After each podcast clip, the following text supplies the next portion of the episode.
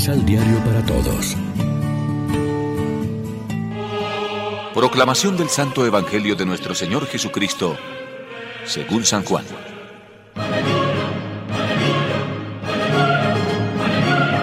En verdad les digo, todo lo que pidan al Padre en mi nombre, Él se los dará. Hasta ahora no han pedido nada invocando mi nombre. Pidan y recibirán, y su gozo será completo.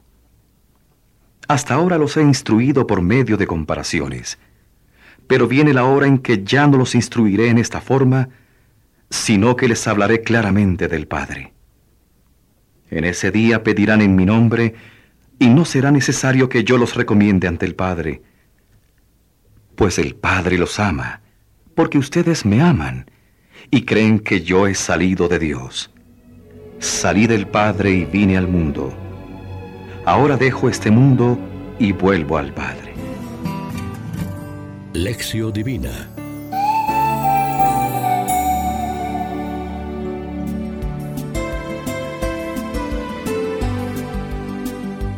Amigos, ¿qué tal? Hoy es sábado 28 de mayo. La iglesia se viste de blanco para celebrar la memoria del presbítero San Felipe Neri y como siempre nos alimentamos con el pan de la palabra. En el Evangelio de hoy expone Jesús dos consecuencias que brotan de la unión con los suyos.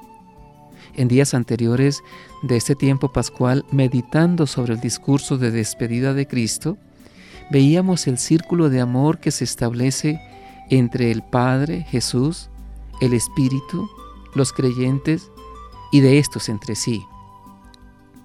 Hoy se extraen dos aplicaciones de tal intimidad y comunión de vida.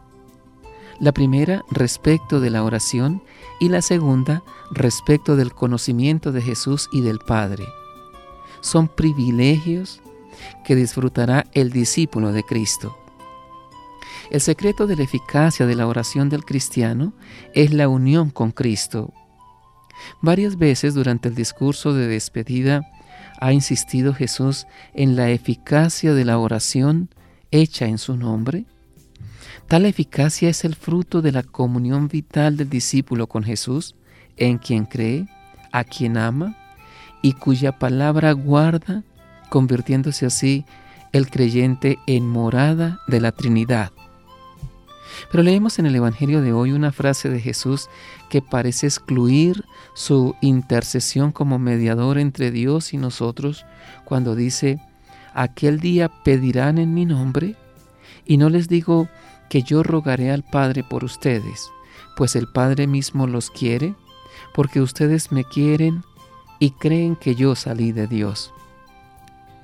Esto se explica así, aun siendo Jesús nuestro único mediador, la relación de amor que se establece entre el Padre y el creyente mediante la presencia de Jesús en los suyos por el Espíritu es tan intensa que en adelante Jesús no puede ser ya considerado como un mero intermediario, pues el Padre ama al creyente con el mismo amor con que ama a Jesús, de manera que el Padre, Jesús y sus discípulos forman una unidad, como dirá Cristo en su oración sacerdotal, que veremos la próxima semana.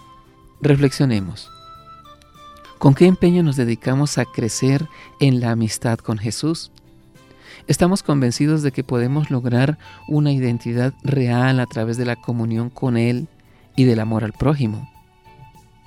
Oremos juntos. En la libertad de tu espíritu, Señor, haznos desear lo que tú quieres y querer lo que tú deseas. Que nuestro empeño sea cumplir siempre tu voluntad. Así tu amistad será nuestra alegría completa. Amén. María, Reina de los Apóstoles, ruega por nosotros.